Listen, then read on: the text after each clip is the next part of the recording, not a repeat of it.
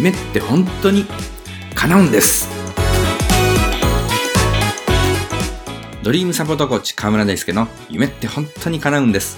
あなたの夢を叶える世界最高のコーチングの理論を分かりやすくご紹介します。叶えたい夢があるあなた。夢を諦めかけているあなた。そして私には夢がないというあなた。そんなあなたにぴったりの番組です。今日は幸せな人は？というテーマでお話をしていきます。慶応義塾大学大学院教授の前野隆さんという人が幸福学という学問分野を開き、人はどうすれば幸せだと言えるのかということを考えておられます。人を幸せにするコーチングを学ぶ上で、前野さんが提唱する幸福学は避けては通れないなというふうに思っています。この前野さんは、幸せな人は長生きできる。幸せな人は生産性が高い。そして幸せは目指すことができると言っています。前野さんは幸せに関するアンケートを1500人に対して行い、幸せの4つの因子を抽出しました。その4つの因子とは、やってみよう、ありがとう、なんとかなる、ありのままにというものです。一つ目のやってみよう因子ですが、えー、やらされ感ではなく自分からトライする。どんな小さなことでもいいから何かに挑戦する人は幸福度が高いと言っています。二つ目のありがとう因子。ありがとうと感謝をする人は幸福度が高い。そして利他的である人も幸福度が高い。そしてさらにありがとうと言える相手、つまり友達が多い方が幸福度が高いというふうに言っています。そして三つ目、なんとかなる因子。楽観的でえー、先ほどのやってみよう因子とも大きく関わってますが、例えば石橋を叩いて渡らないというよりも、なんとかなると思ってやってしまう。そういう人は幸福度が高いと言っています。四つ目、ありのままに因子。自分と他人とを比べすぎない。人との競争をするとどうしても勝ち負けが生まれ、そして不幸な思いっていうのが生まれてしまいます。人は人、自分は自分と思える人。こういう人は幸福度が高い。えー、人と比べて自分なんかダメだと思うと逆に幸福度が下がってしまうと言っています。そして前野さんは4つの因子にもう一つおまけを付け加えています。えー、幸せということは俯瞰できるということです、えー、幸せは広い視野を持つということと関係しているそうです。不幸な人は部分に注目をしている。えー、全体を見ることができる人は幸福度が高いと言っています。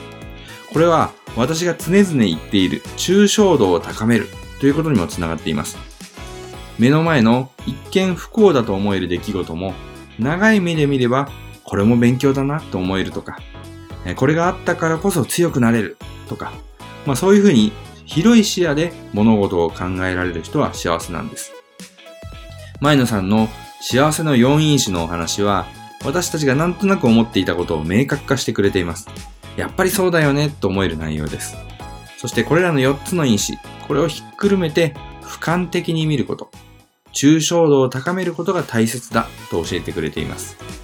では、俯瞰的に物事を捉えるため、抽象度を高めるためにはどうすればいいんでしょうか私はこれは本当の意味で賢くなることと同義だと思っています。本当に賢い人は物事を俯瞰的に捉えることができる抽象度の高い人なんです。では、賢くなるにはどうすればいいか。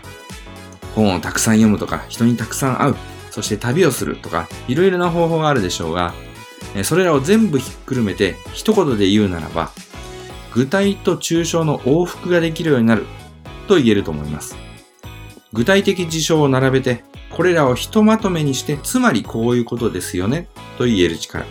そして逆に、抽象的な言葉を具体化する。例えば、こういうことやこういうことも考えられますよね。という具体例を挙げる力。この具体と抽象を往復する力が本当の賢さであり、これが幸せに生きるために必要なことだと私は思っています。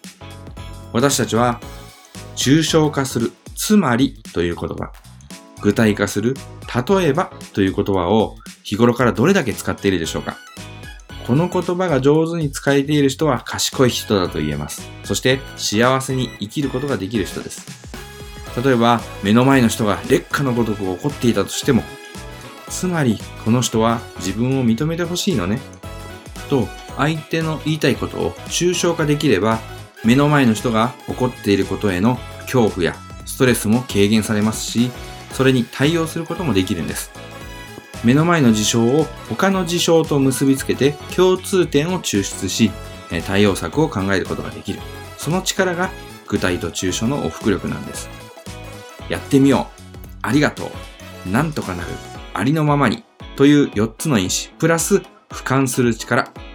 ぜひ実践してみてください。